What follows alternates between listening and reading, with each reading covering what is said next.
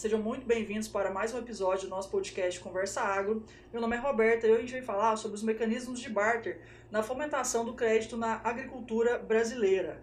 A gente lembra que os nossos episódios são gravados com as normas de segurança e protocolos de segurança contra o Covid do Ministério da Saúde e a gente já, desde já, convida para vocês nos acompanharem nas principais plataformas de streaming e no YouTube. Olá pessoal, meu nome é Luiz, sou sócio do VFA e hoje a gente tem o prazer de receber aqui a doutora Juliana Franks. Ela é advogada especialista em agronegócio pela INSPER, especialista em direito agrário pela, pela Fundação Castelo Branco e possui MBA em agronegócio pela FGI. Olá, meu nome é Eduardo e é, brincando já um pouco com o tema que o Luiz está levantando, a gente vai tratar como que o barter e o crédito privado influencia é, na atividade do produtor rural. Seja bem-vindo, doutor. Muito obrigada, agradeço muito pelo convite, espero poder participar e contar aqui um pouquinho com vocês. Doutor, é, uma coisa que a gente gosta de falar, né, o crédito privado hoje ele é uma parte importante, a gente sabe disso, né, o crédito público não consegue mais é, assessorar o produtor em todos os níveis que ele, que ele precisa. E dentro desse contexto, o que, que as empresas hoje têm observado para oferecer esse crédito privado? É, quais são os critérios que têm sido analisados? Para além de patrimônio né, e renda, o que mais a gente observa como sendo fundamental para que um produtor possa acessar esse tipo de fomento? Bom, as commodities hoje, como elas são exportadas, o principal ponto que tem sido analisado são referentes à compliance. Então, políticas ambientais têm sido muito analisadas, o comportamento do cliente. Então, o produtor hoje ele tem que ter um perfil e um caráter diferenciado no mercado. Né? A gente já teve épocas em que produtores tinham toda a razão, depois o produtor não tinha nenhuma razão, e hoje é analisado o comportamento individual. Então, hoje o patrimônio vale? Vale. Se ele é proprietário ou arrendatário, é analisado, mas as políticas ambientais, como assim? Se ele tem algum embargo, se ele está na lista da moratória da soja, tudo isso influencia no crédito dele. Né? E também o caráter. É um bom pagador de contas? É, a gente olha o histórico do produtor, sempre é analisado. Então, o capital hoje é, vamos dizer, a menor parte. Se ele tem experiência, se ele tem tecnologia, se ele tem histórico na região, é isso que está sendo levado em conta hoje. Dentro desse contexto de crédito privado, aonde que a operação de barter se encaixa? O que, que é uma operação de barter? Para a gente explicar para quem está ouvindo e nos vendo o que, que é esse tipo de contrato. Uhum. O barter ele é muito famoso no meio aqui em Goiás principalmente, Goiás Tocantins são regiões que fazem bastante barter. O barter significa troca. Né? Ao invés de eu mexer com dinheiro, eu vou mexer com a minha moeda como produtor. A soja, o milho, o trigo, o gergelim, enfim, o que eu produzi. Então, barter significa troca. A mesma coisa do escambo que a gente fazia lá atrás e hoje a gente traz aqui no agro. Então, o barter eu forneço os insumos. Por insumos a gente entende tudo que ele precisa, incluindo adubo, semente, químicos, uh, dinheiro, óleo diesel, o que ele precisa para produzir, e ele vai me pagar com a moeda que ele tem, que é o que ele está produzindo ali, né? Normalmente soja e milho que são os mais comuns. É, dentro um pouco dessa questão que, que o Eduardo falou na primeira pergunta dos critérios ambientais, a gente sabe que as normas ambientais hoje elas servem não só para mercado interno, mas também para para exportação, enfim, né, as, as relações internacionais estão muito ligadas à, à saúde ambiental do, do país, né, e da, e da agricultura. Eu queria saber assim, é, existe um limite temporal para que o produtor já tenha tido problemas ambientais, para que ele consiga esse crédito? E eu queria saber assim também, as empresas, as, as agroindústrias que já se preocupam com essa, com essa relação do produtor com o meio ambiente, elas fazem rastreabilidade, então assim, tem uma, um pós, né? Depois que comercializa, eles continuam verificando se o produtor está regularizado. Isso também acontece nas operações de barter? Acontece, né? Na verdade, ele é analisado em três momentos. Ele é analisado para fechar a operação, então quando eu estou fechando o pacote, ele é analisado antes dele começar a colher e enquanto ele está colhendo eu vou efetuar os pagamentos. Então durante todo esse lapso temporal ele tem que estar tá ok com as obrigações ambientais. Se eu já tive um passivo ambiental, mas eu cumpri todas as minhas obrigações, reflorestei, recuperei o que eu tinha que recuperar, meu, meu processo, vamos dizer, já está arquivado, ok, eu vou conseguir manter a minha relação. A moratória da soja é um pouco mais complexa porque demora mais para sair da lista. Mas saiu também, volta a operar normalmente. É, você falou um pouquinho da, da conduta, né? Eu gostaria de voltar um pouco nessa, nesse aspecto.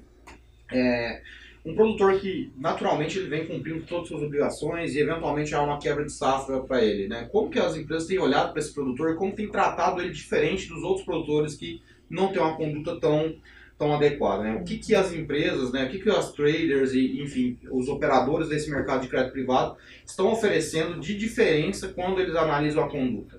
Então, a conduta ela vai determinar se eu vou dar uma chance para aquele produtor ou não. Como assim? É, o produtor fez tudo correto, mas ele teve uma quebra de safra, foi independente, alheio da vontade dele, ele não tinha como coordenar a chuva, vamos dizer assim. Ou geada. Né? Ou geada, ou na hora de colher choveu muito, enfim. Uhum. Ele não consegue controlar esses fatores, mas ele fez tudo certo. Ele tentou. Se ele tentou, ele tem um bom caráter. Compensa para mim continuar financiando aquele produtor e prorrogar a dívida dele. Agora, se ele foi um produtor que ele colheu, mas ele desviou, ele optou por pagar outros contratos ao invés do meu, não é um cara que eu vou dar uma chance. Esse cara vai ter uma execução contra ele. E aí, possivelmente, no mercado, ele já vai ter essa mancha. Porque as empresas se consultam, né? Então, você, acessando ali o site de qualquer tribunal, você consegue ver se ele tem problemas com empresas do mesmo ramo, qual foi o problema?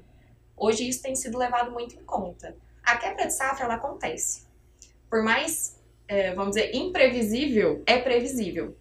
Esse é um, produtor. Esse é um aspecto interessante, porque mesmo a gente vendo empresas grandes, né, crédito é, privado, a relação é, agro ainda está muito mais subjetiva, né, uma relação muito. Muito. mais ligada às condutas subjetivas individuais do produtor do que a critérios objetivos, né? Isso. Assim, eu acho isso positivo e negativo.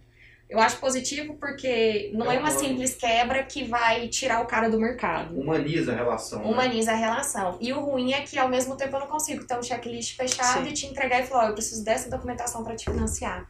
Isso não vai acontecer. Eu sempre vou ter que analisar o perfil mesmo, né? Hoje o Serasa também, a lâmina do Serasa, ela te oferece algumas ferramentas adicionais, que são as ações judiciais, que antes não vinha, agora vem.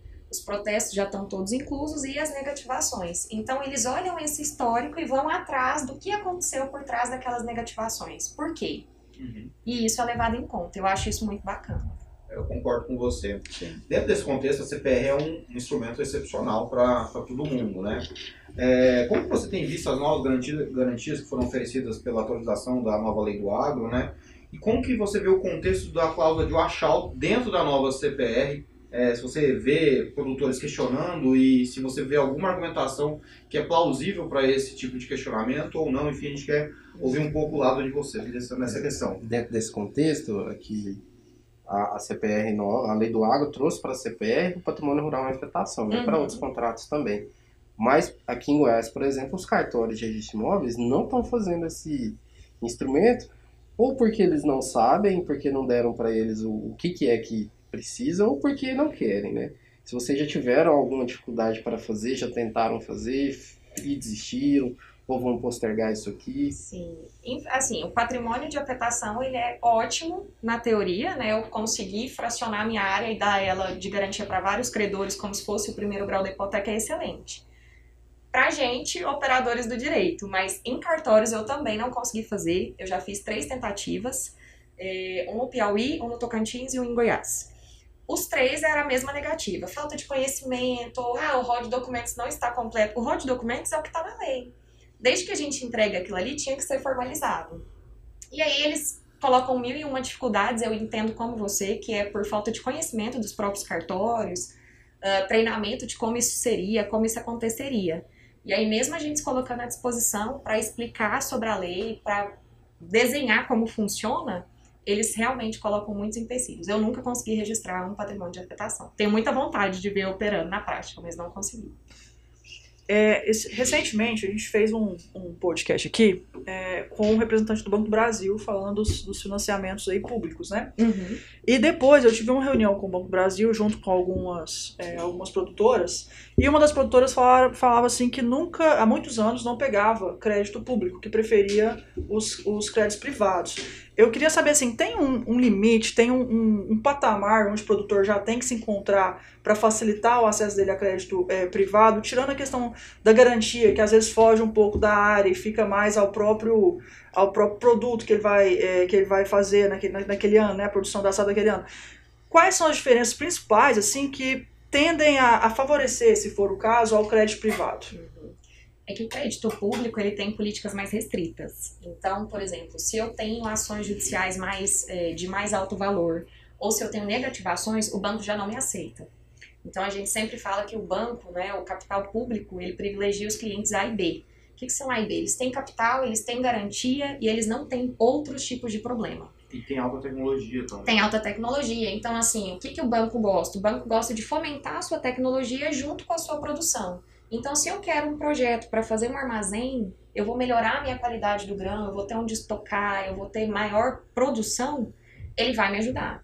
Agora, se eu estou endividado e eu preciso terminar de pagar minhas máquinas, eu preciso ter dinheiro para produzir, quem vai me ajudar nessa vai ser o capital privado. Uhum. Porque eles têm uma análise um pouco mais ampla, mais subjetiva, como a gente comentou, Sim. e aí eles conseguem liberar esse capital.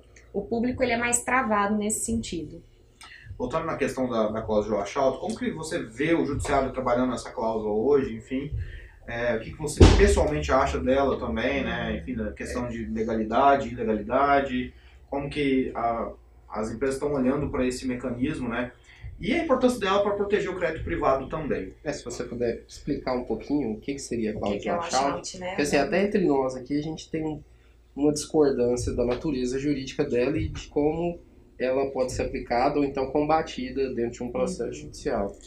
Então vamos ver se a minha opinião tá, bate com a de vocês ou não. Ó, é, eu entendo a shout como perdas e danos. Então ele tem que ser comprovado para ele poder ser cobrado. Não acho que uma cláusula de ela é cobrada automaticamente, que é o mesmo entendimento que os juízes têm tido. Essa safra foi ótima para a gente testar sobre a washout, né? Como teve uma quebra muito grande, a gente pôde experimentar aí várias execuções em que juízes aceitaram a cobrança do washout e juízes que não aceitaram a cobrança do washout. E aí o que, que era o fundamento? O agro é uma operação em cadeia, concordamos mas desde que eu comprove que eu tinha um contrato futuro para cumprir com aquele que foi descumprido. Né? Porque a gente está falando aí de dobro de preço. Teve muito produtor que fechou a soja a 80 reais. No dia que liquidou os contratos, a maioria 30 do 4, né? É, a soja estava 160. E aí o washout é essa diferença de preço, né? Do que eu travei lá atrás com o mercado atual. Ou seja, era 80 reais por saco não cumprido. Isso é muito alto, é uma penalidade muito alta. E aí a maioria dos produtores realmente não produziu, não tinha o que entregar e ainda tinha que pagar basicamente o valor do contrato. É uma penalidade muito alta, é sofrido para o produtor pagar isso. Aí as tradings tiveram bom senso nessa safra. Foi analisado exatamente o caráter e o perfil do produtor e a possibilidade de renegociação, redução do washout. Ah, eu precisava, seu contrato era de 50 mil sacas, mas eu só precisava de 10 para cumprir o meu contrato de exportação. Então vou te cobrar o washout de 10. Isso foi muito negociado essa safra, tanto extrajudicial quanto judicialmente. Legal. É, eu também vejo a cláusula washout como uma forma de, de, indenização, de indenização prévia.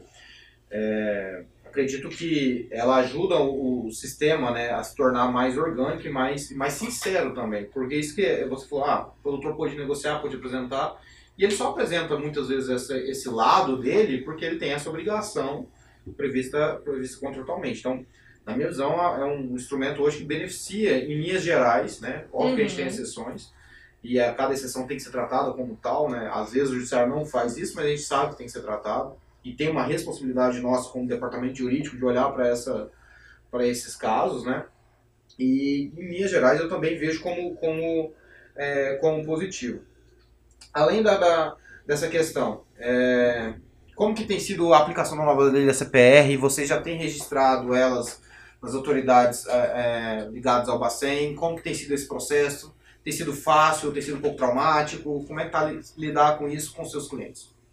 Bom, para nós que só operamos o documento, tem sido tranquilo. O que mudou muito foi para o produtor, na verdade, porque pelo menos dos clientes que eu atendo, a maioria tá aqui, o pai tá no sul, o irmão tá na Bahia, vamos supor.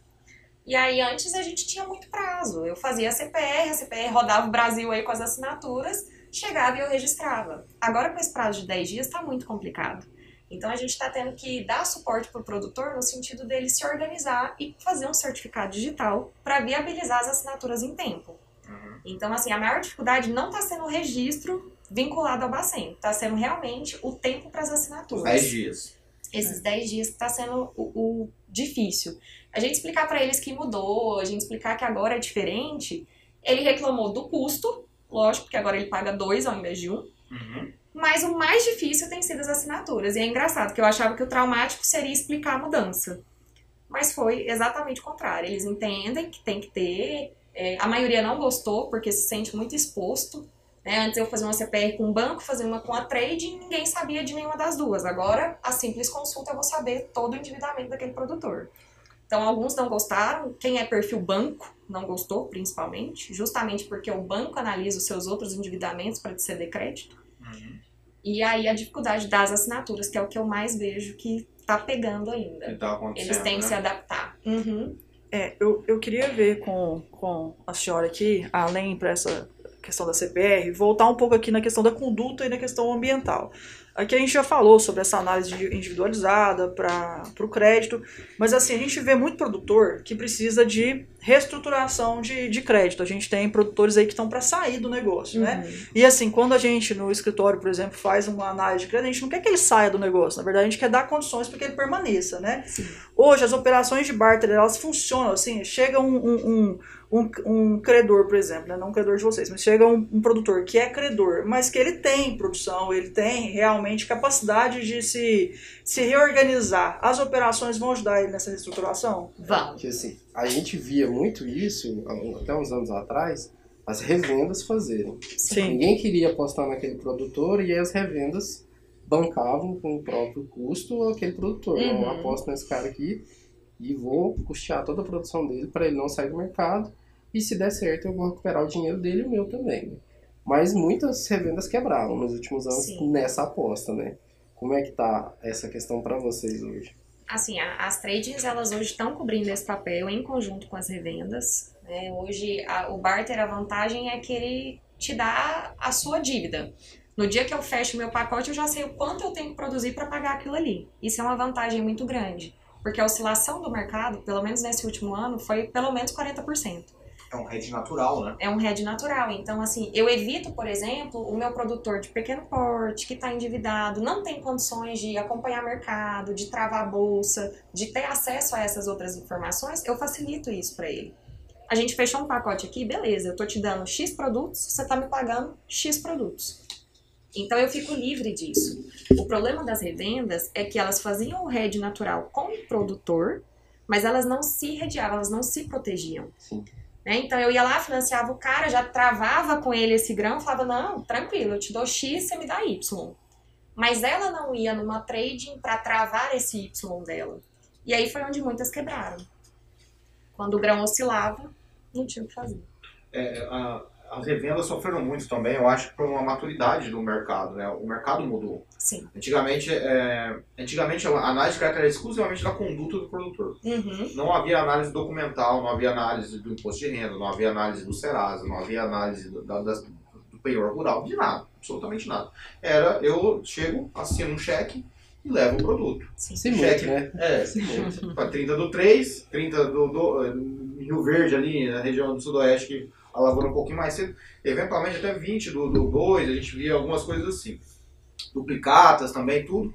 Duplicata assinado por terceiro, ninguém sabia quem que era, a gente via isso tudo, tudo acontecer. Sim. O mercado mudou, o mercado falou assim, olha, é, nós agora negociamos com o mundo. Para a gente ter o capital do mundo, um, exige-se esse, esse outro lado, né, essa, essa outra visão do mercado, que de fato as revendas não tinham. É, porque normalmente elas eram tocadas ali por um, por um outro produtor que acabou se tornando revendedor, né, teve acesso a alguma, alguma empresa, alguma buyer, alguma coisa e começou a, a vender. É, só que esse cara não estava adaptado, né? Sim. É, hoje a gente vê começar de novo o movimento de vo- voltar a ter um pouquinho de, de, de revenda. Só que numa uma modalidade muito mais parecida com as traders Uhum. do que com a revenda, com a revenda antiga. É, você acha que se beneficia o crédito privado ou esse, esse novo surgimento de novos players pode prejudicar a competitividade? Enfim, como você vê esse tanto de gente entrando né, é, e a dificuldade de também terem acesso a, esses- a esse tipo de crédito? Se você também tem essa percepção de que mudou também o perfil do, do, do empresário ligado à, revenda, enfim, como você está vendo esse cenário todo? Já aproveitando, já apontaram ali duas vezes que o nosso tempo está acabando, aí você pode responder o Eduardo e já fazer suas considerações finais sobre o nosso conversa aqui. Tá, joia. Então vamos lá. As revendas mudaram sim o perfil. O empresário hoje ele tem que se portar como empresário e não como produtor que tem uma loja de produtos. Né? Uhum. Então a gente realmente profissionalizou isso, ter uma revenda. Hoje eu sou empresário. Eu posso ser produtor dali para fora, mas aqui dentro eu tenho que cuidar do meu negócio. Eu enxergo como muito vantajoso a volta das revendas, por quê? Empresas grandes, como a Bayer, a Basf, elas não vendem direto para o pequeno produtor. E eu, como revenda, me torno um canal de distribuição disso. Eu facilito o acesso a produtos que um pequeno produtor não conseguiria. Às vezes as tradings não conseguem ser esse canal, porque elas são multiprodutos, mas uma revenda consegue. E aí facilita o acesso ao produtor. Eu acho que tem que ser tratado como um negócio, da mesma forma que o produtor rural tem que tratar o seu plantio como um negócio. Essa visão está começando a mudar agora para o lado do produtor, mas acho que vai ser muito benéfico, sim. Tá bom. Eu queria agradecer novamente sua presença aqui. Despeço dos nossos ouvintes e ficamos para a próxima. Também quero agradecer a presença da senhora, acho que foi espetacular a forma como foi- apresentou o tema. É, quero dizer a todos que o nosso podcast vai sempre ter- trazer esse tipo de, de abordagem, né, da maneira mais acessível possível e trazendo temas relevantes para a atividade. Doutora, muito obrigada pela presença, pelo papo, pela contribuição com o assunto que foi falado de uma forma muito orgânica, né? Foi um bate-papo muito, muito legal. É, agradeço de fato. Fica o, o convite para a gente continuar falando disso outras vezes. É, agradeço a todos. É, novamente, a gente fala, nos acompanhe nas principais plataformas de streaming, no YouTube, e a gente se vê no próximo podcast. Obrigada.